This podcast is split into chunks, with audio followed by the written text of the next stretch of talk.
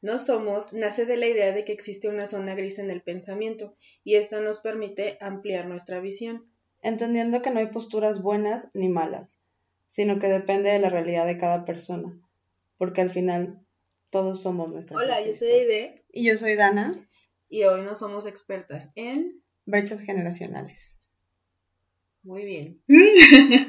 Te doy un aplauso porque hoy necesito un cha cha cha cha. Ya, ya, ya, ya entendí que tenemos que concesar a veces, pero no siempre va a pasar. Te felicito ampliamente. Eh, a ver. ¿Qué tanto afecta una brecha generacional en las relaciones interpersonales? Bueno, si nos vamos específicamente así como que la pregunta muy general, pues todo el mundo te va a decir depende de las personas, ¿no? Pero yo creo que sí afecta en ciertos ámbitos específicos y cierta forma de pensar de cada persona. Por ejemplo, en el trabajo, o sea, creo que a veces sí llega a afectar la experiencia o inexperiencia de los miembros de un equipo. Pero, bueno, sí, evidentemente eh, afecta el, la mecánica de trabajo en equipo sobre todo. Pero también hay que, hay que tratar de ver los dos puntos de vista. Tanto el de la persona más joven como el de la persona con más experiencia. Sí, no. Ahorita que ya estamos como a mitad, a mitad de vida, yo creo que ya puedo entender la postura que yo tenía de joven y también puedo entender la postura de, de las personas que en su momento pues fueron más grandes que yo, con un poquito más de experiencia, no necesariamente de edad, porque así que digas, eh, jefes viejos, viejos en el sentido no despectivo, sino arriba de 50 yo no tuve, o sea, yo nunca lidié directamente con alguien tan, tan grande, pero sí eran mucho más grande que yo, o sea, yo estaba en mis 20, en mis 22, y pues mis jefes ya eran de 30, 35, me imagino, nunca les pregunté, ¿verdad? Pero no se veían tan, tampoco así como que, ay, el señor de 60, pues no. Entonces, en su momento sí te puedo decir que cuando yo estaba pues más chica, más tiernita, eh, no, no entendía muchas cosas, sentía que realmente no me entendían lo que yo les quería decir, o a veces en algún momento me llegué a sentir como desplazada porque así como que, pues, ¿cuántos años tienes? No, pues 20. ¿Qué vas a saber? No, como que te anulaban. Ajá, o sea, como que era de, a lo mejor tu idea está bien, pero me implica mucho cambio en mi estructura, en mi estructura personal, no tanto en la empresa, porque yo siempre he sido como muy... Trato de ver como todas las opciones que hay y escoger la mejor. O sea, en cuestión metódica de trabajo. Y bueno, en su momento de vida así estaba yo también. Entonces, cuando yo, yo proponía algo, siempre les ponía aquí, aquí están sus pros, aquí están sus contras. Entonces ya llegó un momento en el que al principio era así de, ah, no manches, qué padre. Y ya después fue así como que, ah, no. O sea, de algún, de, en algún modo, como que ya empezaron a decir, oye, como, como que estás muy chava y no puedes tener este nivel de, de razonamiento. O, ya, o sea, yo así me llegué. O de toma de decisiones. O de toma de decisiones. O sea, casi, casi quién eres tú que estás, eh, estás dándome estrategias tan complicadas y, y, sencillas que yo no pude ver o que yo no pude hacer.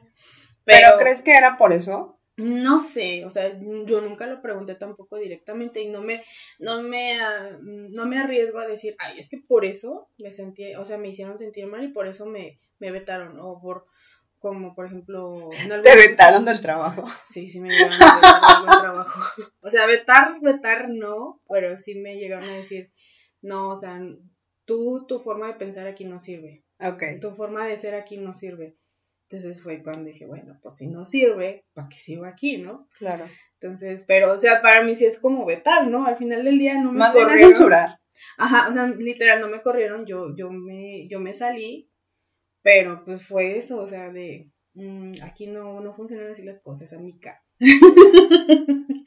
Entonces, bueno, ese es el, eh, mi punto de joven. Ya ahorita puedo entender es decir, bueno, a lo mejor les implicaba mucho trabajo, mucha autorización, muchos procesos y mucha forma de ser. O sea, tú como persona adulta a veces crees que ya, ya tienes tu personalidad súper definida y tus procesos súper definidos y no estás abierto a, a ver otra forma de, de ver las cosas. Pero es que ya como persona más adulta, digo, a lo mejor no ahorita a nuestros 30, pero sí a los 40, 50, 60 años, ya que una persona cambie su forma de ser, su forma de trabajar, su forma de pensar, es muy complicado. Entonces también el hecho de que llegue una nueva generación empujando con ideas diferentes, pues yo creo que también los desestabiliza un poco y dice, hey, no, un momento, aquí las cosas se han hecho así desde que yo llegué y así se van a quedar, porque así han estado funcionando. Exacto. Pero, y, y digo, a lo mejor también la idea del joven funciona, pero yo también creo que hay una parte que dice, si no está roto, ¿para qué lo arreglas? Sí, pero, o sea, sí, sí, entiendo las dos posturas. Yo creo que espero en unos años escuchar esto y, no estar arraigada a muchas formas y procesos pero, o sea, sí, sí entiendo perfectamente que un adulto, mayor, o sea, ya con tiempo, o sea, con una experiencia, ya es muy difícil que cambie y que se quiera adaptar. Esa es la palabra, adaptarse, adaptarse y evolucionar a los cambios es difícil. Ajá, y, y porque, o sea, lo veo yo misma, o sea, hay cosas que hacen los niños de ahorita que dices, no manches, eso es de chavos, yo no, yo no entré ahí que era, o sea, por ejemplo, hablábamos tú y yo del TikTok. Claro. O sea, y yo ya estoy en el punto de TikTok es para para niños, no no para mí, o sea, y no porque me sienta vieja, pues, pero yo ya lo veo como algo mm, o sea, no, no me llama la atención. Y yo sí tengo TikTok. Sí, eh, sí, sí, ya sé. Pero lo que voy es que yo, o sea, cuando me, dices, oye, sí, habla tu cuenta de TikTok, no, o sea, no. Eso es como para niños de 17 años. Y pasa lo mismo que en Instagram. Yo me acuerdo cuando empezaba Instagram, nadie quería estar en Instagram. Porque era así de, ay, no, qué aburrido. Eso es como para, como personas más este, bueno, estaba, estaba como queriéndose especializar únicamente en fotos bonitas, que al final del día es lo que se logra. Pues, artísticas. pero más artísticas, era más onda artística, más onda de yo tomo una foto muy... O sea, y la edito, ajá, la edito y ya, pero ahorita pues ya, ya se convierte en una plataforma hasta donde puedes vender y obviamente basado en fotos bonitas. Entonces, eh, pero ya me es como más familiar y, y, por ejemplo, el TikTok, todo, o sea, yo todavía no abro mi cuenta, pero si luego ya en Facebook que se pasan de la plataforma de TikTok a Facebook y ves los videos y dices, ah, está entretenido, o sea, ¿por qué no? Entonces fue cuando yo dije, demonios, creo que ya estoy como viejita así de, ya no voy a meterme en TikTok, o sea, sí me explico, o sea, y entiendo el sentimiento, pero pues también digo, ay, bueno, o sea, tampoco es que sea algo malo, o sea, si, si ya, si yo no subo videos, pues no pasa nada, simplemente nadie me sigue. Pero pues yo puedo estar viendo y entreteniéndome o pues dándome mi tiempo de ocio ahí. Pues de hecho mi mejor amigo no sube videos, pero tiene su cuenta en TikTok. Y solamente se la pasa scrolleando los videos y riéndose. O sea, él no sube nada, pero escrolea todo. Exactamente, pero, o sea, es a lo que voy, por ejemplo, tú activamente sí, o sea, tú sí estás como, como en la onda de vamos a hacer un TikTok y, la coreografía y todo. Y cuesta un huevo, ¿eh? De verdad. Ah, claro. Es, es, el mejor ejercicio que puede existir en la vida, porque te cuesta un huevo aprenderte la coreografía. Soy malísima aprendiéndome las coreografías. No, pues yo también, o sea, yo, yo siempre he dicho que bailo de la cintura para arriba, o sea, ya los pies ya no me funcionan, todavía no coordino la parte superior con la inferior, estoy aprendiendo, pero pues todavía no, no estoy lista para ponerme vulnerable y subir ese tipo de videos, por ejemplo, ¿no? Y puedo entender, o sea, regresando al tema de, de brechas generacionales, o sea, ya yo ya veo que pues, mis sobrinas más chiquitas tienen TikTok o hacen videos chuscos y no les da pena y es como algo, ah, pues termino mi tarea y me voy a meter a TikTok. Como nosotros en su momento, yo por ejemplo en mis, en mis tiempos entre comillas, o sea que se fue ayer. Terminé mi tarea y vámonos al Messenger. Vámonos al Messenger, vamos a MySpace, vámonos al High Five. Oh, MySpace. Sí, el. High Five. Sí, el como el pre de todas las redes. Pero sí, o sea, era Messenger, zumbidos y, y ya. Sí, Pero, o sea, sí, en cierta forma entiendo esa parte de, las generaciones más, más grandes que le tienen miedo a, a mostrarse precisamente, como dices, vulnerables en redes.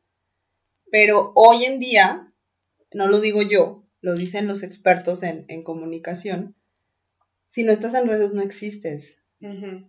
Entonces, para cualquier tipo de posicionamiento, sea un posicionamiento comercial, sea un posicionamiento activista, sea un posicionamiento político, para cualquier tipo de esas cosas necesitas forzosamente estar en redes. Sí, que es al final lo que empiezas a, o sea, si eres una persona con visión, empiezas a delegarlo a los jóvenes, ellos les saben más a esas cosas, ¿no? Entre comillas. Pero, por ejemplo, es a lo que voy, tú como ya un empresario o un gerente o un director, difícilmente le vas a dar la oportunidad de escuchar las ideas de solución a un joven. Y no digo que lo censures, o sea, de no, no me hables, no. A lo mejor le escuchas, pero ya vas con la predisposición de no me va a decir nada que me aporte, porque ya se está haciendo de esta forma y no hay necesidad de cambiarlo. Solo cuando tienes un foco rojo es cuando dices, ay, vamos a ver, igual lo, lo resuelves tú solo, ¿no? Como alto ejecutivo. Pero sí es muy difícil que a veces tomen, o sea, tú como joven, para que te tomen en serio, como que sí tienes que generar tú solito la trayectoria y saber cómo comunicarlo, porque yo, por ejemplo, te puedo decir que yo no sabía cómo, yo siempre soy muy directa y es así de uno más uno son dos, y aquí está la suma, o sea, aquí está la calculadora y te enseño que uno más uno es dos, no me lo estoy inventando. Pero también creo que falta mucho, hay, hay gente que se le da hablar con gente adulta y venderles ideas. Entonces, pues es también como un desarrollo personal. Pero hablando de brecha generacional, yo sí he visto que ya llega una edad en la que ya no es, no, y no digo que todos, tengo un tío que ya también está muy grande y la verdad es que está súper actualizado en muchas cosas de su rubro, que yo en su momento era así de, ah, no manches, tío, ¿en serio ya existe eso? Entonces, o sea, es como que también la actitud y la forma en cómo te educaron en la familia. Por ejemplo, mi familia sí es como muy de vanguardia, pues, o sea, la familia de mi, hablo de mis tíos, este, por parte de mi mamá y por parte de mi papá, o sea, no, no son gente tan cerrada. Entonces, si es, si es, o sea, si puedes platicar y, te, te, sorprendes de que también tienen una mentalidad bastante actual, pero yo sé que no en todos lados pasa, o sea, hay gente que... es más cerrada. Que es más cerrada y, y desde la familia, pues, ¿no? Sí, pero yo creo que en cuanto a lo que decías de que a veces los, los adultos ya van, o la gente más grande, ya va con la predisposición de decir, pues lo voy a escuchar a ver qué tiene que decirme este niñito que viene a ofrecerme sus servicios, no sé, como un community manager. Eh, ya van predispuestos al no. Sí. No lo necesito, no lo ocupo, no lo quiero. Sí. Pero también depende mucho de la forma en que el joven se lo venda. Es correcto. Porque hay que, yo creo que el balance en, materia laboral únicamente es encontrar ese equilibrio entre las, la experiencia y la innovación. Es correcto. Y, y, juntarlas, porque juntas, puta, va a ser algo imparable ese pedo. Porque ya vas a tener la visión de la persona más grande, con más experiencia, pero vas a tener las ideas innovadoras del joven que viene con, con, otro, con otro trip en la cabeza. No, y deja de eso, vas a tener realmente, o sea, va a llegar un momento en que tu empresa no puede ser únicamente de gente mayor, tienes que incluir a gente que perpetúe de cierta forma tu, tu visión de negocio. Claro. Y cuando tienes, no sé si, no sé, o sea, no sé si ya lo habíamos hablado o no, no recuerdo, pero, o sea, la diferencia de tener un jefe y un líder. Yo, por ejemplo, he tenido muchos jefes y también he tenido muchos líderes. Y ese como, o sea, a la cabeza, pues, muchos, dos, tres. Pero, o sea, predominan los jefes. Los jefes son los que te hacen sentir como un joven que realmente, pues, tus ideas no, no valen. No valen. Y el líder es justo lo que dices. O sea, me ha tocado y tenido privilegio de, de trabajar con uno que me acuerdo ahorita muy bien, pero ponle que como dos o tres que a lo mejor esté olvidando, pero no significa que, no haya tenido buenas experiencias en, mi ámbito, en mi ámbito laboral. Este, y, y las mejores experiencias que yo he tenido es cuando el jefe, o jefe hablándolo como título, como renombre, pues para mí sería líder. O sea, hablando con el jefe que dice, a ver, necesito lograr esto, ¿cómo le hacemos? Y que estén realmente abiertos a escucharte. O sea, la verdad es que sí son, en mi experiencia han sido muy pocos los que realmente te quieren incluir de cierta forma y te guían, o sea, porque al final del día, como tú dices, si juntas la experiencia con las ideas, vas a lograr un resultado muchísimo mejor que Claro. si te cierras y te basas en el ego de, no, es que como una niña de 20 años me va a venir a decir cómo hacer las cosas, o sea, no. O cómo le vas a dar tanto poder de decisión en tus cosas a una niña. Porque así lo llegué a sentir, pues. Sí, porque precisamente era, era, no sé si ya lo habíamos platicado, creo que sí, el hecho de que también le tienen miedo a la, a la evolución constante del mundo. En mi caso yo he tenido dos jefes maravillosos, una jefa y un jefe que realmente son líderes, como tú lo dices. Uno fue el, mi primer jefe, eh, del que yo aprendí todo. Él fue, él fue quien creó a la Dana, a la Dana hablando laboralmente que hoy conocemos. Porque él me enseñó desde cómo hacer las cosas, por qué se hacen, cómo revisarlas, por qué se deben de revisar, todo, absolutamente todo. Y si me está escuchando, de verdad, le voy a estar toda mi vida eternamente agradecida porque él me enseñó a ser la persona trabajadora que soy hoy. Digo, ya lo traía de mis papás, pero en, en cuestión de, de, trabajo, trabajo, él fue el que me lo enseñó. Y la otra es, puta, es una mujer que, de la que aprendo un chingo siempre que estoy con ella. Eh, te enseña tanto como, como persona, como mujer, como líder, como, como jefa. Tiene una calidad humana increíble y, y te puedo jurar que tú te sientas a hablar con ella una hora y se te hacen 10 minutos.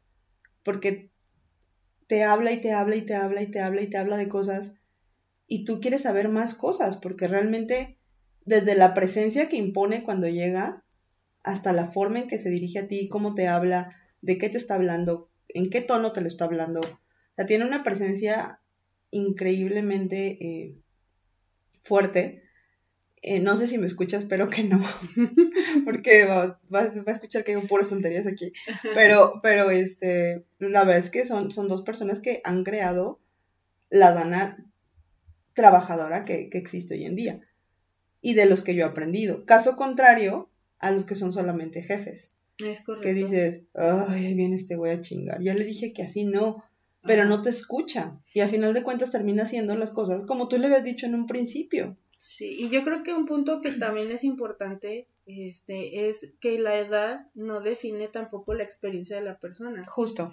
Porque a veces, o sea, a mí me, yo tenía este, unos que te gusta, 24, 25 años y ya tenía unos 2, 3 años trabajando en una empresa en la que yo tenía experiencia viendo todas las situaciones desde abajo y las pasas arriba, o sea, arriba hablando de los directores y era así como que, híjole, no, es que yo estoy viendo estos intereses y yo estaba viendo la realidad, o sea, de, de- operativamente y era así como que, híjole, ya no logramos embonar justo eso por, por el tema de, de que decían, por tu edad no puedes tener tanta experiencia, o sea, como de dónde saliste y, y como no sé de dónde saliste y no me interesa saberlo, pues vamos a, vamos a darte el avión. Es que creo, ¿sabes qué? También, justo en ese punto, creo que esa parte, y eso, eso me lo enseñó mi, mi jefa de la que hablaba, el opinar en la mesa, cuando se están tocando temas, te lo ganas. Sí, Enséñame que tienes la capacidad, enséñame que tienes el raciocinio y la capacidad de análisis para que yo permita que puedas opinar aquí. Sí, no, o sea, O yo, sea, es como el- el- el- la, la frase que dicen de sentarte en la mesa de la gente grande. Enséñame que estás preparada para sentarte en la mesa de la gente grande. es correcto. Y entonces yo, yo con ella todavía no me siento en la, en la mesa de la gente grande. No, es que esa Pero ahí voy, ahí es voy. muy Es grande. que esa gente es muy, muy grande. No, pero, Pero a final de cuentas, eh, cuando ella se sienta y habla y platica conmigo, me voltea a ver y, y, me, me, dice, ¿tú qué piensas? ¿Tú cómo lo ves? ¿Tú? Y te da esa pauta para decir, pues yo creo que puede ser esto, pero no sé, no tengo su experiencia, evidentemente. Es correcto. Porque es un monstruo la señora, o sea, es un monstruo de, de la experiencia. Entonces, evidentemente yo soy una cosita chiquita y ella es ya enorme. Y aprendo muchísimo de esa, de esa gente, pero te da la pauta para, para decir, ok, sí, a lo mejor alguna vez te vas a poder sentar aquí con la gente grande. Demuéstrame que puedes. Sí, no, y yo, yo agradezco la oportunidad, o sea, la verdad es que en su momento se me llegó a frustrar emocionalmente, pero obviamente es por también mi falta de eh, madurez de visión y de sentarme y decir, a ver, ¿qué está pasando, no? ¿Hacia dónde voy?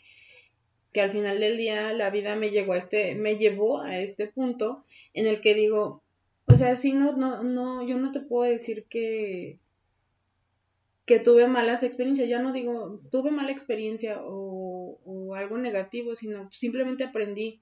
aprendí que esa no era la forma, aprendí que a lo mejor ese no era el tiempo y que sí se me dio, o sea, para la edad que tenía y, y el puesto que tenía, la verdad es que crecí mucho no económicamente, no este de renombre así como, pero sí, sí, sí había un respeto y ya cuando yo empecé a sentir que ese respeto ya no había, fue cuando dije, como que ya no me agrada tanto.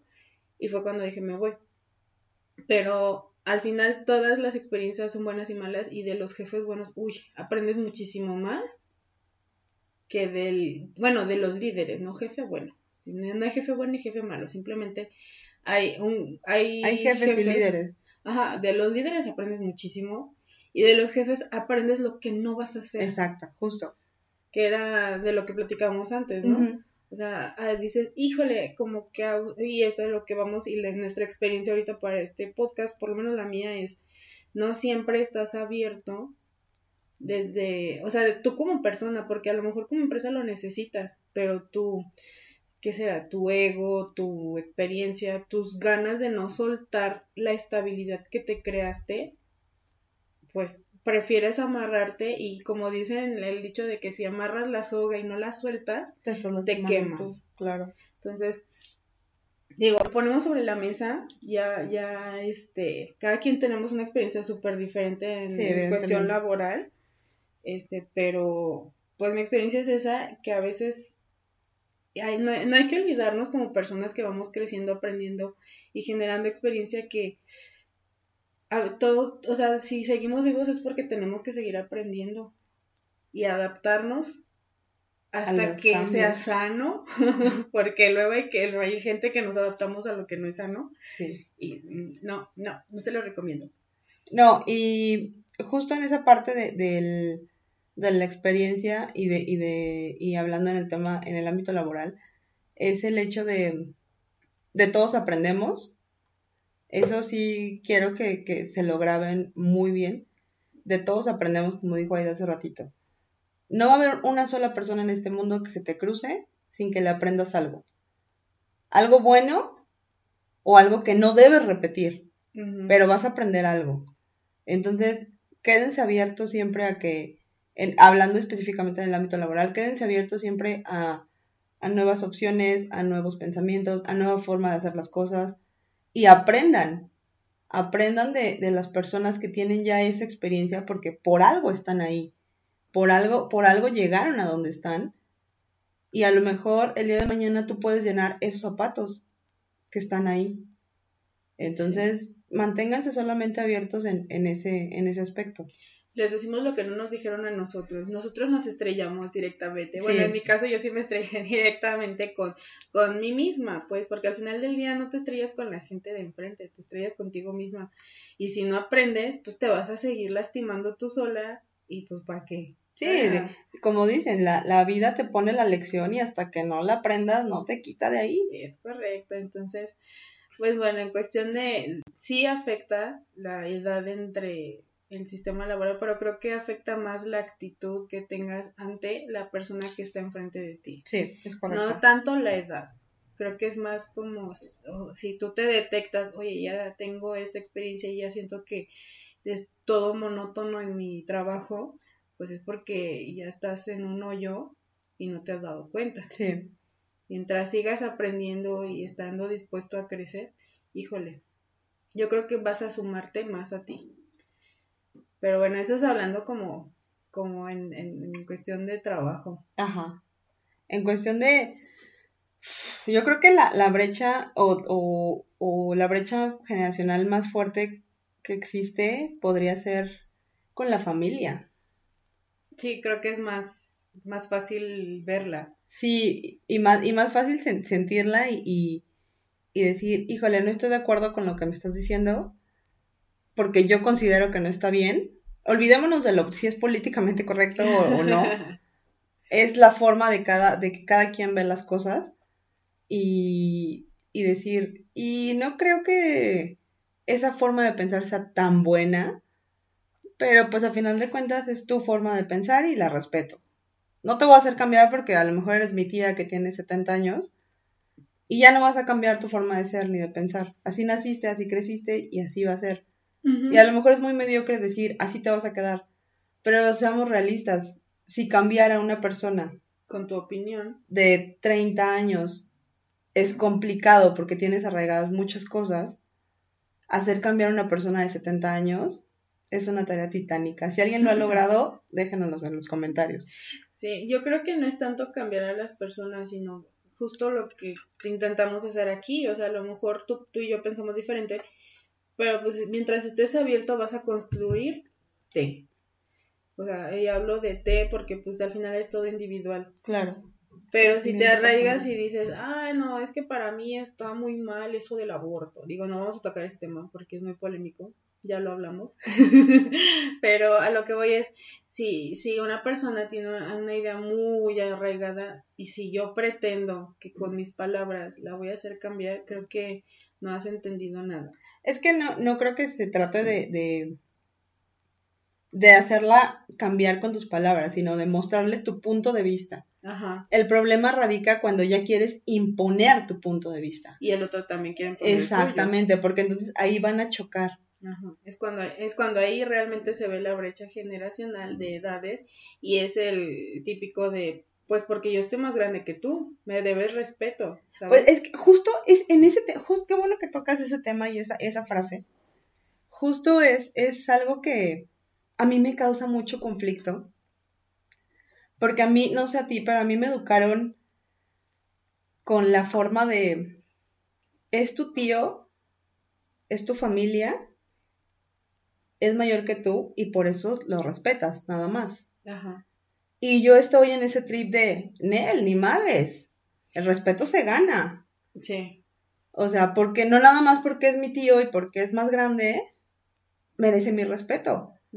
O sea, lo voy, a, lo voy a tratar con respeto como a cualquier persona, pero no me pidas que le tenga un respeto más allá de. Sí, o sea, es como, es que creo que a veces como que ese tipo de frases rayan en el que te quiero sumisa, no es respeto, es sumisión, ¿no? O sea, porque yo, por ejemplo, a mí me educaron con que todos somos iguales, nadie es más que tú, ni tú eres más que nadie. Entonces, en esa medida me permití hablar con los adultos, que también eso me ayudó mucho en donde estuve trabajando en todos mis trabajos, en el que pues yo puedo hablarle de todo a tú siempre y cuando le esté dando una, o sea, una razón inteligente una razón coherente, o sea, no es como que, ay señora, es que yo quiero cambiar la plantilla porque no me gusta esta chica, pues obviamente me van a mandar por un tubo. Claro. Pero si le digo, sabe que esta persona no está dando el rendimiento por esto y por esto, y aquí están sus métricas, no es válida, o sea, no es redituable, usted toma la decisión. O sea, es muy diferente. Entonces, creo que a veces eh, la gente que te exige respeto es... La que menos respeto da. Deja de eso, creo que lo que te piden es sumisión. Es que justo, por ejemplo, yo estoy eh, muy en contra de, de que le digan a los niños, lo tienes que querer porque es tu familia. no, güey, no. tiene la obligación de quererlo nada más porque es su familia. El respeto y el amor se ganan. Es correcto. Y no porque sea mi tía, mi tío, mi padrino, mi, mi papá, mi mamá, mi, Bueno, el tema de papá y mamá esa parte. Pero mi, mi primo, mi, mi sobrino, lo voy a querer nada más porque existe un lazo de sangre, ¿no, güey? Si la persona no me aporta y si la persona, en vez de, de es que ahí pasaríamos al tema de cosas tóxicas, pero, pero si no, si no me aporta y no tengo esa vínculo, ese vínculo afectivo, no tengo por qué quererlo. O sea, no me puedes obligar a querer a alguien nada más porque a ti te educaron así. Es correcto, sí, e, es que yo creo que las relaciones, en especial en familia, o sea, yo te puedo apreciar, yo te puedo querer a lo mejor, pero si no eres parte de mi vida, ¿quién eres para opinar? ¿Quién eres para exigirme un respeto? Justo, diste otro punto. Las opiniones, dices, Ah, sí. O sea, lo que voy es, digo, porque me ha pasado, yo no soy muy cercana a mi familia en el sentido de que nos vemos cada fin de semana, o sea, familia, tíos, porque todos vivimos en diferentes estados. Y la verdad es que... Bendita seas. o sea, es una ventaja, pues, pero no soy así, o sea, yo, yo, yo personalmente, o sea, no soy tampoco de, de estar pegada hablando todo el día con una persona sí lo he llegado a hacer, pues, pero es como por temporadas, no es como siempre mi mejor amiga y siempre todo el tiempo, no. Este, yo soy un poquito más independiente en ese aspecto. Pero sí cuando a veces te juntas o a veces eh, se enteran de alguna decisión, pues no falta el que te dice, es que para mí es un retroceso lo que estás haciendo. Pues chido, o sea, es, por, es tu opinión. Y en base a tu experiencia para ti es un retroceso, para mí no, para mí es un avance porque me estoy yendo de un lugar que en donde no me quieren. Entonces, es como, pues lo que decíamos, pues te escucho, te respeto, pero, no comparto. Pero no comparto, y no porque seas mi familia, también te da derecho a, ¿no? Yo soy de esa opinión. Yo, yo también soy de esa opinión que de, no porque seas mi familia voy a tener que venir a aguantar todo lo que quieras decirme, porque a veces siento que no sé si, si sea el término adecuado utilizarlo, pero a veces siento que somos el depósito de basura de mucha gente. Como yo saco todos mis complejos y mis traumas contigo y pues te aguantas porque eres mi familia, eres mi sobrina, eres mi prima, eres mi tío, eres lo que quieras. Y entonces yo saco todo eso y te lo dejo. Pero discúlpame, güey, yo no soy tu depósito de basura si tienes pedos que arreglar, pues ve con un psicólogo, ve y háblalo con la persona con la que tuviste el pedo. A mí no me metas en esos asuntos. Y es, ese punto, e, eso a mí me causa mucho conflicto y me van a odiar en mi familia. Eh, pero la verdad y la realidad es que yo sí les tengo un consejo bien valioso a todos, a todos los que nos están escuchando. Si no te piden tu opinión, guárdatela. A nadie le interesa saber lo que piensas si no te lo están preguntando. Pues sí. Sí, es que ahí ya también vamos al tema de yo tengo mis heridas, tú tienes las tuyas, y si las juntamos de verdad es que nos vamos a dar todos en la torre y no vas a no vas a aportar realmente. O sea, es como como es una línea un poco delgada, o sea, sí podemos platicar de, oye, ¿qué has hecho? Y no sé qué, bla, bla. Y a lo mejor si tú dices, no estoy tan de acuerdo con lo que hiciste, o creo que la regaste, eso se dice como aparte y solamente como que teniéndole mucha confianza a la persona, ¿no? Pero es que, ¿sabes, ¿sabes qué pasa? Eh, creo que a veces es justo esa, esas pláticas que tú dices, o no sé, en esas reuniones, en Navidad o en, en cumpleaños o whatever, cuando sea que se junten con su familia. Eh, en las pláticas familiares no falta el, el, clásico comentario eh, incómodo, ¿no? Que dices, híjole, no está tan padre que digas eso, estamos en pleno 2021, pero lo voy a hacer, lo voy a pasar por alto para no tener problemas. Justo, o sea, yo tengo una de mis tías que que hace mucho ese tipo de comentarios, es decir, ay hija, te ves muy guapa, estás más delgada. Ok, gracias, pero no es necesario que lo digas, tengo un espejo en mi casa y ahí me tomo fotos, o sea, te agradezco tu comentario, pero guárdatelo. ¿no? Sí, no, y es que van a decirte, ay, no, es que es la, más la intención Es que yo lo digo con la intención de, de alabarte, pues sí, pero antes de terminar siendo una alabanza o una, eh, un punto positivo, termina siendo como un... ah, o sea, antes, o sea, empiezan tus, tus heridas, ¿no? De, Claro. O sea, cuando estaba gorda no estaba, No estaba bonita. estaba bonita, ok, Exacto. o sea, y mi, mi, lo que vamos, mi, mi talla no define mi belleza, ¿no? Exacto. Entonces, bueno, eso es muy... Pero es que yo creo que eso- esos, esos comentarios, y creo que todos los que nos están escuchando tienen una, una persona así en su familia. Y si no la tienen, tú eres esa persona. Entonces, chécate, Híjole. checa tus comentarios. No, pero sí, sí, o sea, sí, sí son comentarios como muy, muy diferentes y muy diversos que dices, híjole, no estoy tan de acuerdo con tu opinión. Y en la familia se nota más porque, pues es una relación más cercana a lo mejor que en el trabajo, ¿no? O, o por lo menos, no, si no más cercana, por lo menos más íntima, ¿no? Creo que hay más libertad.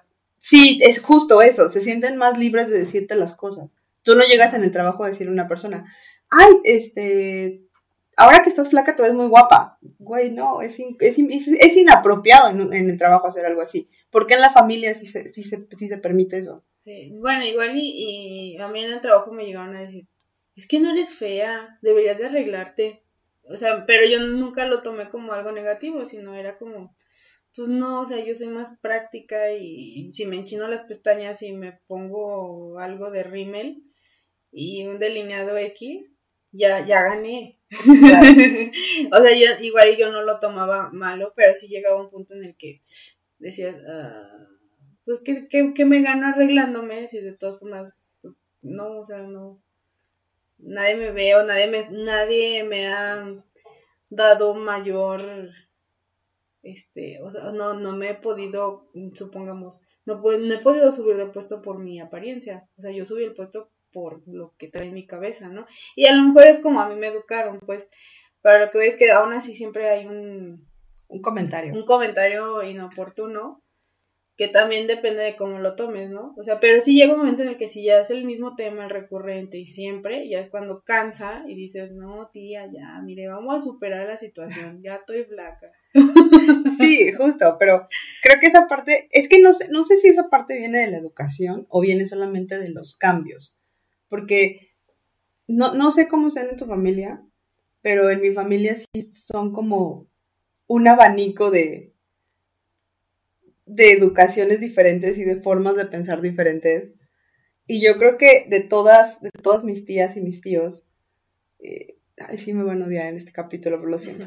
Este, Los queremos. la más, este, la más revolucionaria es mi mamá, Mm, porque no sé si es por la edad o es por, por lo que le tocó vivir a ella, por su historia, pero ella siempre fue el, yo estoy educando a una profesionista, yo estoy educando a una profesionista, no a una ama de casa, porque esa era su mentalidad en ese momento.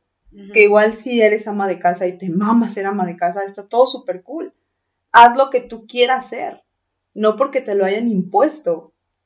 Solamente haz lo que tú quieres ser. Mi mamá tiene una frase que dice, a este mundo venimos a ser felices.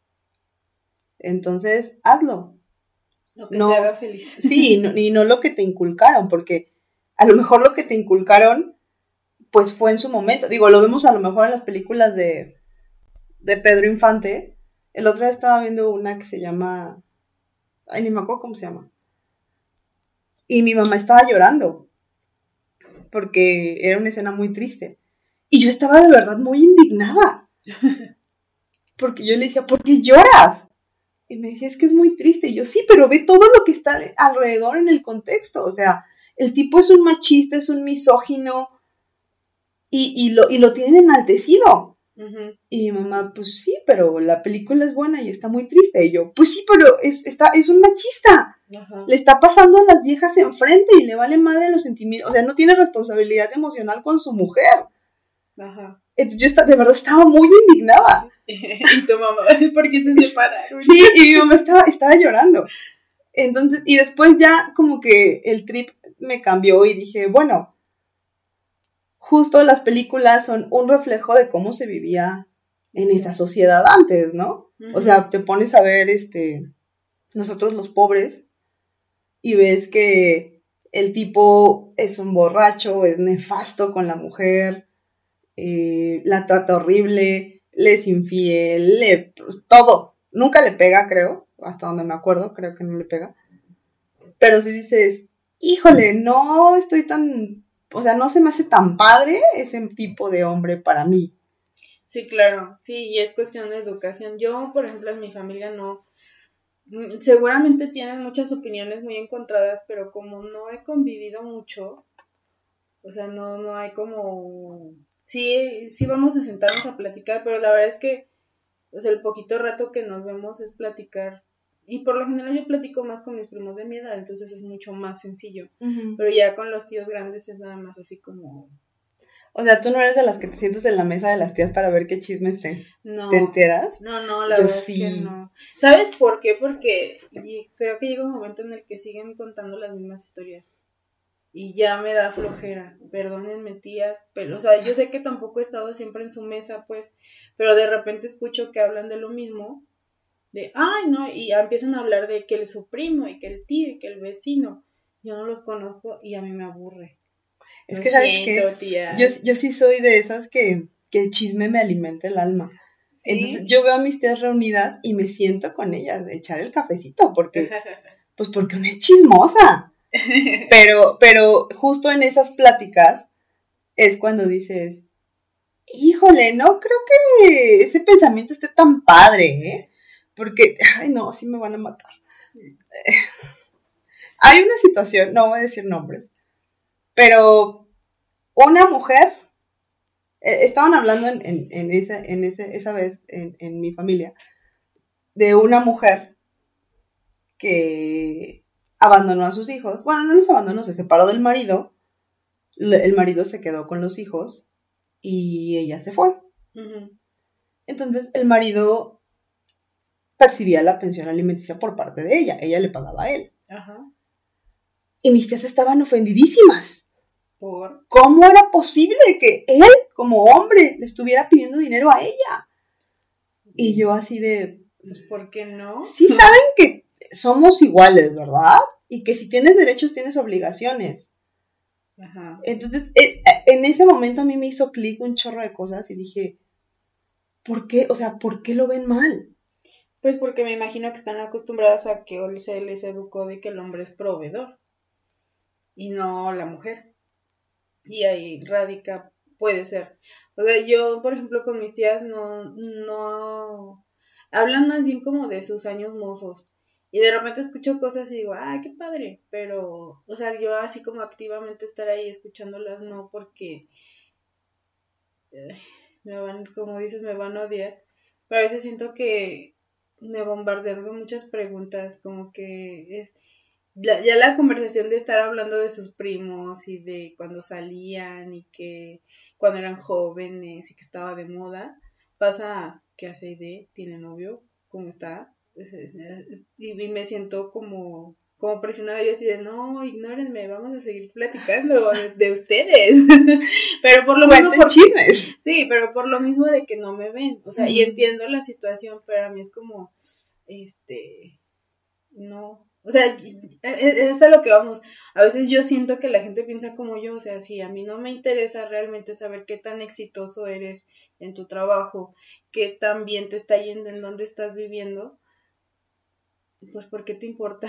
Porque a los demás sí, te, importa lo tuyo. ¿Por qué ¿no? podemos platicar simplemente de no manchen, ya vieron que, bueno, igual política no, porque de todas formas se van a pelear. política, fútbol y religión, fuera de la mesa siempre. Sí, no, más bien como de otras cosas, de no, pues yo cuando estaba, o sea, lo mismo que estamos haciendo tú y yo aquí, porque no podemos platicar de otras cosas que nos aporten. Que saber mi vida, pues métete a Facebook. Bueno, no es que yo tampoco publico nada en Facebook. si te interesa mi vida, pues escríbeme un día. Hola, ¿cómo estás? ¿Qué estás haciendo? Vamos a echarnos un café, tú y yo solas. Sí, pero no todas las tías en la mesa. sí, justo. Entonces, creo que en la familia sí es donde se ve más, más la brecha generacional. Pero al final de cuentas, aprendes, como decíamos, aprendes de todas las personas. Y sí, yo creo que sí, cuando espero, de verdad, por Dios, espero no ser esa tía así cuando yo sea más grande. Espero que no, yo con, con mis sobrinos me llevo muy bien. Uno de ellos me dijo, tía, te pareces a Dana Paola. Y te juro que lo amé porque me ama muchísimo para verme tan guapa como Dana Paola cuando cero que ver. Este, yo, yo trato de ser así con mis sobrinos, de, de mantenerme light, de mantenerme en su mismo, si no en su mismo mood ni en su mismo trip, sí mantenerme lo más cool posible para, precisamente para no ser esa, esa persona de, ay, es que a mi tía no le puedo decir nada porque o le digo y se enoja o le digo y me dice que está mal y todo lo hago mal. Sí, que termina siendo, sí, terminas huyendo, ¿no? Sí, justo. O sea, que es lo que a mí me pasa y, y porque simplemente no tengo una relación cercana. Entonces, que lleguen y siempre me pregunten pues lo mismo, es como, siento que le dan, o sea, yo así lo siento, a lo mejor no es con esa intención seguramente, pero yo siento así como que quiero ver qué tan exitosa eres, para ver si te presumo como sobrina. Es que, por, o sea, ¿por qué? ¿por qué esa necesidad? ¿Me explico? Sí. De tengo que, güey, tú presúmeme porque soy tu sobrina y ya. Sí, a comparación de mis tíos, mis tíos son como más light, de vamos a sentarnos y ellos empiezan a platicar sus historias y los escuchamos y todo, ¿no? Pero, o sea, y no digo que prefiera a mis tíos que a mis tías, no, sino sí siento como, no sé, es, es algo que sientes en el pecho de, híjole, ya me va a presionar mi tía para preguntarme cosas que no le quiero contestar. Sí, sé. Entonces, pero, o sea, trato de hacerlo lo más, y aparte yo soy súper cortante en el sentido de, oye, ¿cómo estás? Bien, bien, ¿y tú? Ah, qué bueno. Oye, ¿de qué te dedicas? No, pues tengo mi negocio. Ah, ok. ¿Y de qué? Así como que me tienen que sacar la información. Con tirabuzón. Ajá, y, y obviamente se entiende, ¿no? Que es así como que, híjole, ese tema, No lo quiero tocar. no lo, más bien, no, siento que no, no es algo de lo que yo quiera compartir contigo, Qui- quiero compartir otro tipo de cosas, ¿no? Es que, ¿sabes qué? Creo que justo también esa parte de, de, de ser tan directos y tan, y tan francos, y creo que lo platicábamos el otro día, no en el podcast, sino en un café que fuimos. eh, en, en- los mexicanos tenemos esa parte de que no nos gusta que nos digan las cosas tan directas y nos sentimos ofendidos. Entonces, Sí. al momento de que tú eres muy directo, la gente también se ofende como de, ¿cómo es posible que me esté diciendo esto? Sí, sí, no, yo por eso trato, yo sí soy muy directa y trato de, por lo menos con mi familia, que no tengo como un vínculo tan cercano, no ser, tratar de evitar lo más que se pueda, porque no sé cómo van a reaccionar. O sea, por ejemplo, yo con mis amigos, o sea, para mí mi familia son más mis amigos y la gente que tengo aquí cercana, ¿no? Justo. Entonces, yo con mis amigos te puedo decir, no manches, no, o sea, yo no estoy de acuerdo, pero pues tampoco te lo digo con el afán de ofender, ¿no? Pero yo, en cuestión de mi relación específica con mi familia, este, es como, mm, me siento presionada, o sea, no sé, es como, como Juzgada. Mm, Igual no juzgada, pero sí es como la tía me como como que yo yo detecto la intención, o sea, Es, es la que intención. justo, justo, justo es eso, güey. Es que no. Hay una frase que a mí me mama que dice: No es que me digas perra, sino la perra manera en que me lo estás diciendo. Sí, igual y no me lo dicen tan feo, más bien es como a veces siento, o sea, algo en, en las tripas, que era lo que hablábamos en otros podcasts, o sea, a mí las tripas me dicen, ay, es que, no sé, como que no me lo está diciendo genuinamente con la intención de saber, Ajá. sino con la intención a lo mejor de sentir recabar información. No, igual porque mi familia la verdad es que somos súper respetuosos, nunca me lo van a decir directamente, pero a eso voy. La- en la historia, este, no, no hablan directo.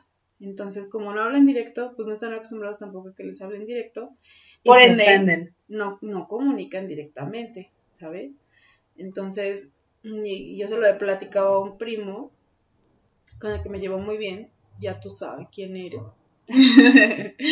este, o sea, yo no tengo problema si alguien llega de mi familia o de quien sea, oye, ¿sabes que eres una perra? Pues sí, o sea, sí, sí lo soy. Y, o sea, ¿cuál es el punto? Like, le voy a dar like a tu comentario. Sí, Obviamente, eh, sí llega un momento en el que dices, bueno, pues, ¿qué necesidad, no? ¿Qué necesidad tienes de juzgarme sin conocerme realmente? Y aparte ser la comidilla, porque al final del día es eso, lo que tú dices, el chisme, que es una de las cosas por las que yo estoy a, favor del chisme y creo que deberíamos hacer un podcast de eso. Sí, creo que sí. Chisme. Yo no estoy de acuerdo con tanto con eso, porque a veces es el, el viene y trae. No, hay gente que sí se queda el chisme, por ejemplo, yo sí puedo meterme a leer el chisme, sí, y decir, ah, no manches, pasó esto, pero no voy así como que solamente con personas muy confiables voy a lo mejor decir, ¿sabes qué? Mira, pasó esto y esto y esto. Pero, mm, pero la mayoría de las personas que yo he visto, o sea, no nada más mi familia, sino en general, es, te saco a ti el chisme porque voy, a ir con fulana. claro. Y, claro, y porque con fulana sí voy a poder Híjole, mi familia se da muchísimo eso. Muchísimo. Sí. Perdón, que, perdón, perdón, pero es la verdad. Sí, no, y aparte es como parte de, que quiero juzgarte, y eso es lo que ya no me agrada, y es la intención que yo siento a veces que se acercan a preguntarme, y no nada más mi familia, o sea, gente que, que es como con morbo, es como, no es como, qué padre que estás haciendo eso, o sea, es, son muy pocas las personas que se acercan y te dicen genuinamente, oye, qué padre, pero a ver, platícame qué onda, cómo está el show, ah, a ver, ¿y qué haces? Y te escucho Ah, muy bien. Y ya cuando no hay retro es porque van a ir con alguien más sí. a juzgar. Justo. Y eso es lo que no me agrada. Pero bueno, eso es para otro tema, otro, otro, otro, tema sí. y, y, superioridad moral y, ya saben más o menos de qué vamos a hablar después. No, pero sí, este, justo esa parte creo que sí tienes razón. Y ya yo creo que con esa... No, no encuentro mejor forma de cerrarlo de familia. familia que eso que acabas de decir si los queremos, de verdad los queremos, no estamos juzgándolo, simplemente estamos poniendo sobre la mesa lo que a nosotros personalmente no nos agrada. Pero ustedes siguen siendo como ustedes son, los amamos de todas formas. A final de cuentas, el, el, juzgar a una persona o el, o el tirarle hate a una persona, sea de tu familia o no sea de tu familia, es como, como tomarte un veneno y esperar que se va la otra persona. A la otra persona no le va a pasar nada el único que se está llenando de odio y de hate eres tú mismo. Y al final de cuentas, todos damos lo que tenemos en el corazón. Es correcto. Pero bueno, con eso cerramos este tema y pasamos a brecha generacional en las relaciones de pareja.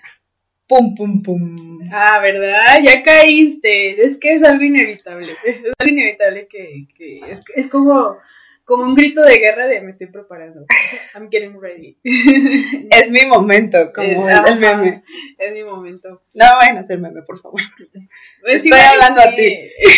O sea, igual y sí, pues, pero pero no lo hagan con hate. que eso sí me va a doler, no te creas. pero bueno, sí, ahora vámonos con la con con parejas. Yo creo que es complicado es, no es algo sencillo. O sea, estamos hablando de una brecha generacional de más de 10 años, ¿no? Unos 10, 15 años. O estamos hablando de 2, 3 años. No, yo tengo, mira, es algo que todo el mundo sabe, bueno, no todo el mundo, pero la mayoría de las personas cercanas a mí saben. Yo estuve 6 años con una persona 10 años más grande que yo. Y a raíz de eso y a raíz de esa historia, yo puse mi regla de cinco años. Es el tope. Cinco años para arriba o cinco años para abajo es el tope.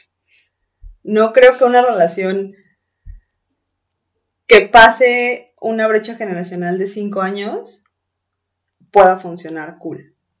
A mi punto de ver y con mi experiencia. Con mis seis años, mis seis años de experiencia me avalan. pues sí, no sé, yo la verdad es que eh, hablando personalmente, yo no andaría con alguien menor que yo. Pero no sé qué, o sea, de grandes, qué tan grande. Híjole, no, no, no, no sabría decirte. Porque yo en mi caso tengo la contraparte de que mis abuelitos se llevaban, creo que 10 años, o sea, según la historia que cuenta mi mamá, 10 años. Y pues ahora sí que con subes y bajas, pero ahí estuvo la, la relación. Entonces, no sé si realmente funcionó porque no estuve ahí. O sea, no, no sabría decirte si una relación de tantos años, de, o sea, de tanta diferencia de edad funcione. Yo creo que deberíamos invitar a la Solsen. no, ¿sabes qué? qué mal chiste. Este, creo que ya rompió con él. Sí, ¿verdad? Creo que sí. Este, eh, no, Pero es que también en ese aspecto, creo que también implica justamente la forma en que eran educadas antes las mujeres. Porque antes era el, pues ya te casaste, es tu cruz y te chingas. Es correcto. Entonces, por eso también antes los matrimonios eran tan duraderos, porque pues las mujeres aguantaban un chingo, ¿no? Como el vie como el refrán ese que me choca, de que la vieja como la escopeta cargada y en una esquina. Ay, no, qué horrible, nunca lo he escuchado. Pero sí, o sea, no sé, yo, mm, yo simplemente personalmente no andaría con alguien más chico que yo, pues porque siento que hay mucha diferencia, mucha diferencia de, edades y, o sea, de, de, ideas, de madurez, de lo que hablamos de la brecha generacional. Hay gente que más chica que yo, siento que nada más quieren jugar y no es que yo no quiera jugar, sino que pues también habla claro, hay que tener como madurez emocional o responsabilidad, afectiva. afectiva de decir, ¿sabes qué? Pues yo nada más quiero esto, ¿jalas o no? Y entonces ya yo decido, ¿sí o no? Entonces, no sé, o sea, en cuestión de, de pareja, pues yo no tengo experiencia, literal, o sea, solo he estado, o sea, sí he salido con chicos más chicos, y con más grandes, pero no es, no ha sido una diferencia de más de cuatro o cinco años, o sea. Es que es la regla, es, la regla. Sigan esa regla, me lo van a agradecer toda la vida, de nada. Eh, sí, es que sí es complicado, bueno. He sabido de algunas que sí, sí es complicado en ciertos momentos. Es que mira, fíjate, si son cinco años para arriba o cinco años para abajo, a final de cuentas estás en tu rango, más o menos. Porque la madurez, más bien la edad, no define la madurez de la persona. Te lo digo yo que anduve con una persona 10 años más grande que yo. Cuando yo terminé con él, yo tenía 30, oíme, yo tenía 28, 29 años, creo. No sé, quité años. 28, creo, 29, no me acuerdo. Y él tenía 38, 39. Sí, no, pues no son, son etapas muy diferentes de la vida. Y yo todavía... Y diferente madurez definitivamente, la edad no marca una madurez. Pues no, que era lo que decíamos también en cuestión laboral, o sea, no tu edad no, no define tu experiencia, ¿no? Entonces, híjole, está muy complicado para mí decir sí o no, pero simplemente yo sí estoy a favor de, de que al final, si ya una relación no, no te aporta, pues ya. Y si tú tampoco aportas, pues también ya va. Es que justo eso, eso es lo que, y lo que te decía hace rato, de, que a nuestras abuelitas, a lo mejor a nuestras mamás ya no, pero a nuestras abuelitas sí, les dijeron el ya te casaste y es tu cruz. No, güey. Está con una persona hasta donde sea sano. No, no te quedes ahí porque ya tuve hijos, porque ya no voy a encontrar a otra persona, porque pues ya me casé, ya ni modo. No, güey quédate ahí en esa relación hasta donde sea sano, hasta donde los dos se aporten y los dos se ayuden a crecer y edificarse mutuamente.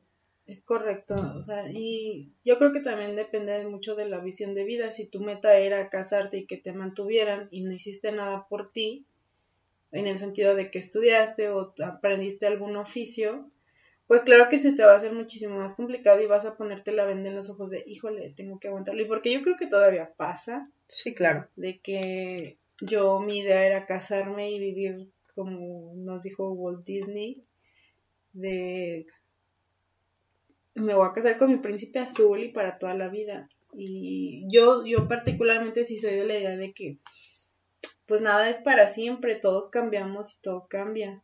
Pero a veces sí nos arraigamos mucho a ciertas ideas. Entonces, si así nos arraigamos a ideas, imagínense a situaciones, imagínense a personas. Sí. Entonces, por eso tratamos de, o ya estoy en el punto en el que trato de, híjole, ser un poquito más receptiva y realmente ver las cosas diferentes, o sea, ver todos los ángulos posibles. No me voy a obsesionar, pero sí ver todos los panoramas y no, ah, no casarme con algo.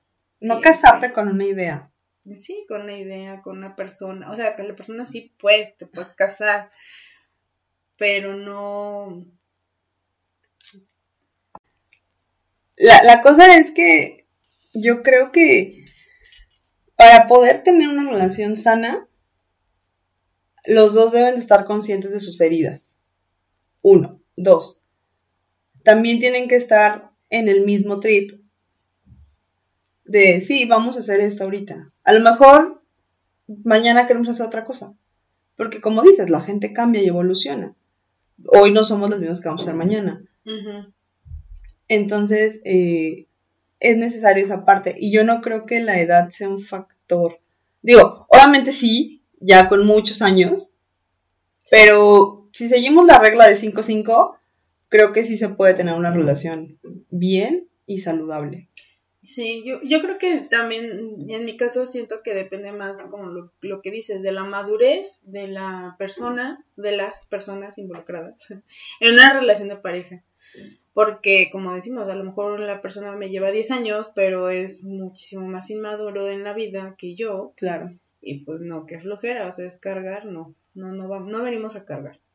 Entonces, es como, como tú dices, estar en la alineación y si no estamos en la alineación, alineación pues ya, o sea, lo que sigue, vamos a llorar, vamos a sufrir, pero pues, no va a pasar y ya. O sea, entonces, en cuestión de la brecha generacional en pareja, desde mi punto de vista, pues todavía no te puedo decir si es realmente la, la regla de 5-5 la aplicaría yo como una regla, pero soy más de la idea de si resonamos, si, como, si hacemos clic, qué chido, y si no, pues ya, lo sigue. Sí, no, no, no, evidentemente, obviamente tienes que resonar con la persona y tienes que, si no, si bien no ser iguales, sí tener un clic y tener cosas afines. Porque si no tienen cosas afines, pues ese pedo tampoco va a funcionar, que era lo que hablábamos en el, en el podcast de infidelidad. de infidelidad. Ajá, los tres pilares de una relación mis tres pilares de una relación. Entonces, eh, porque sí, a final de cuentas, el andar con una persona 10 años más grande o 10 años más chica, sí es algo complicado.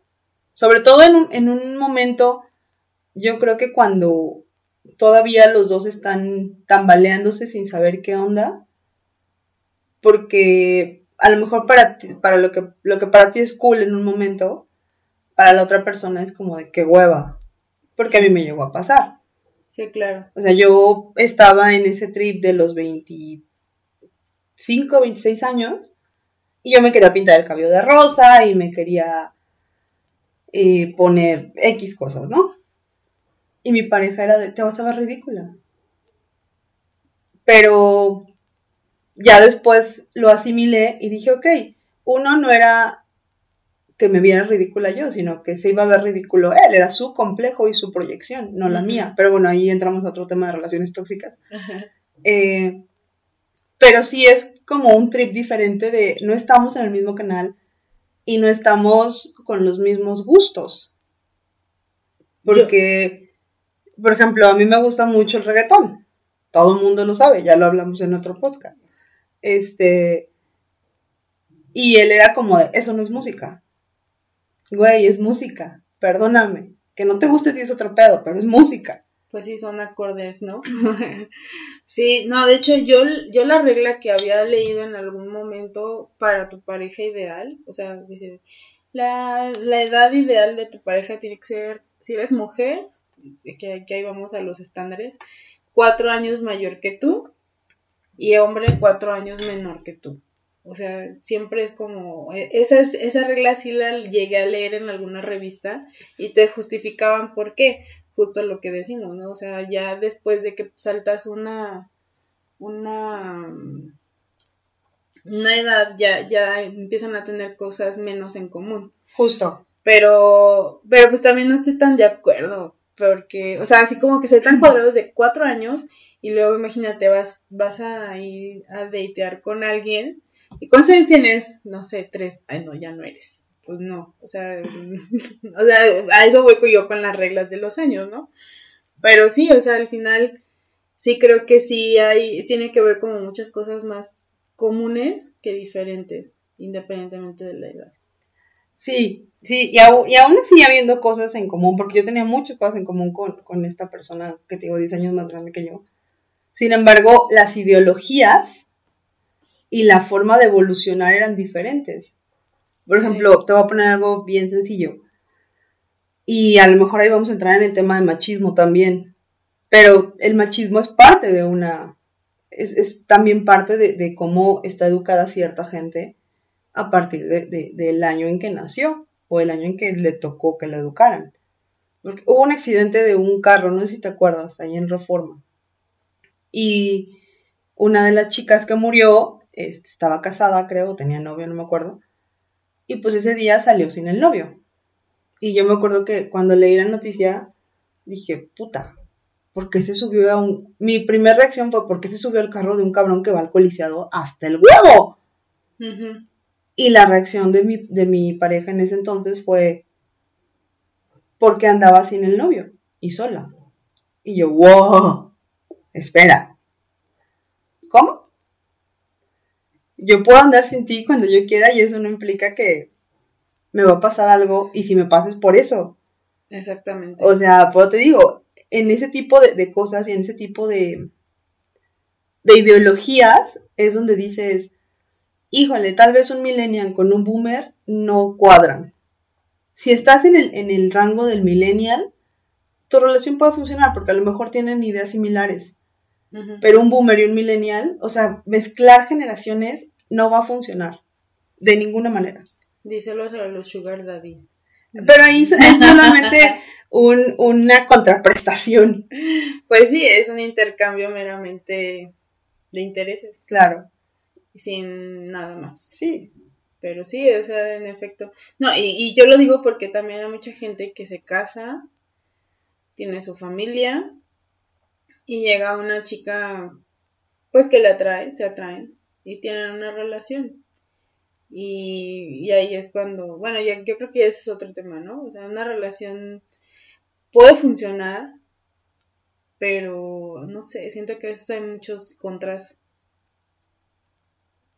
Ah, bueno, es que no lo quiero decir tan crudo, pero ya lo voy a soltar. Suéltalo. es, eh, llega un momento en el que hay gente que sale con chavitas más chiquitas y, y, y hacen una familia. Entonces, y, y, dejan a la esposa o a lo mejor nunca se casaron y las quieren pollitas, entre comillas, ¿no? No quieren a una mujer de su edad o dentro de su rango. Entonces, bueno, yo creo que ya ese es otro tema, creo que ya ese es otro tema.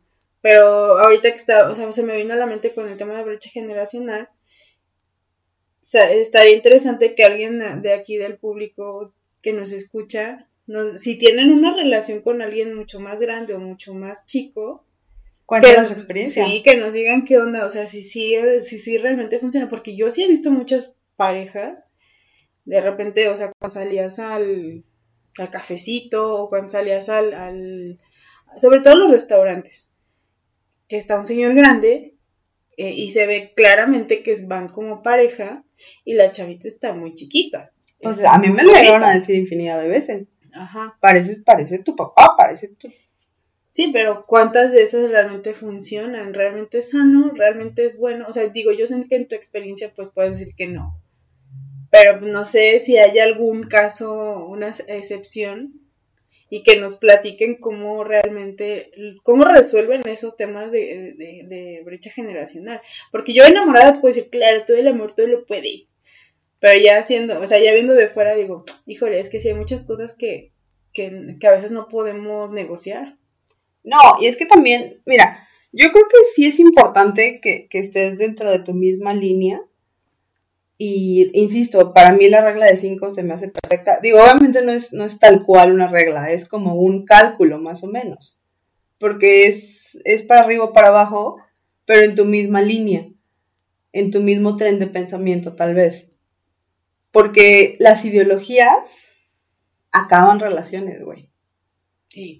Entonces, eh, sí, yo, ese, ese, sería yo creo que el consejo eh, que yo les doy, no me lo están pidiendo, pero yo se los regalo, desde mi experiencia, desde mi propia historia, el decir, la, la ideología termina relaciones y fíjense bien en esos focos rojos, porque los vemos, nos hacemos pendejas, pero los vemos los hacemos pendejas porque no tenemos autoestima, porque no tenemos amor propio, porque tenemos miedo a la soledad, por lo que tú quieras y mandes, los vemos, pero no los, no los asumimos como ciertos.